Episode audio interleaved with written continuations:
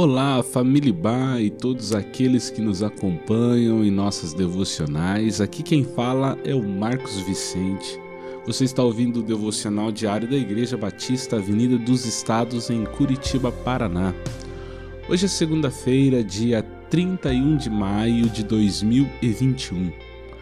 Aproveitando ainda o fato da comemoração de mais um aniversário de organização da nossa igreja, Nesta semana iremos meditar sobre o tema Igreja, o corpo vivo de Cristo. O texto bíblico da nossa leitura está em 1 Coríntios, capítulo 12, versículo 27, que diz assim: Ora, vocês são o corpo de Cristo, e cada um de vocês individualmente é membro deste corpo. A Bíblia, no Novo Testamento, usa diversas metáforas para descrever uma igreja. Algumas dessas ilustrações são bem conhecidas, por exemplo, noiva, rebanho, vinha, povo de Deus, família de Deus, templo de Deus, entre tantas outras.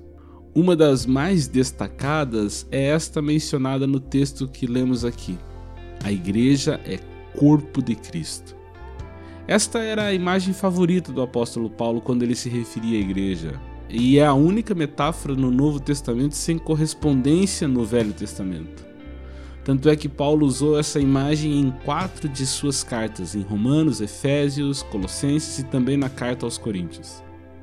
A primeira lição que podemos tirar desta imagem é que a palavra de Deus descreve a igreja como um organismo, muito mais que uma organização. É natural que todo ajuntamento humano precise de um certo grau de organização e precise de alguma estrutura para funcionar adequadamente. Mas na Bíblia a estrutura não era o mais importante. Pelo contrário, com a leitura do livro de Atos dos Apóstolos, aprendemos que a estrutura da igreja foi sendo desenvolvida à medida em que a igreja foi avançando em seu trabalho e no cumprimento de sua missão.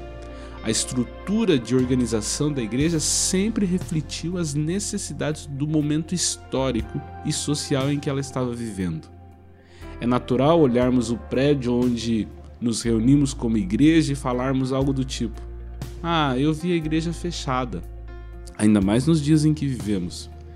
Isso não chega a ser um grande problema, mas é imprescindível lembrarmos sempre que a igreja não é o seu prédio ou sua estrutura mas a igreja é formada por pessoas que foram alcançadas por Cristo, que foram unidas por meio de um compromisso de fé com Ele e que atuam como o corpo vivo de Cristo presente no mundo. Nesta semana especial, eu convido você a refletir sobre esta tremenda verdade e responsabilidade. A igreja é, antes de tudo, o corpo de Cristo. É um organismo vivo e não apenas uma organização. Que Deus nos abençoe e que Sua graça e paz nos acompanhe nesta semana.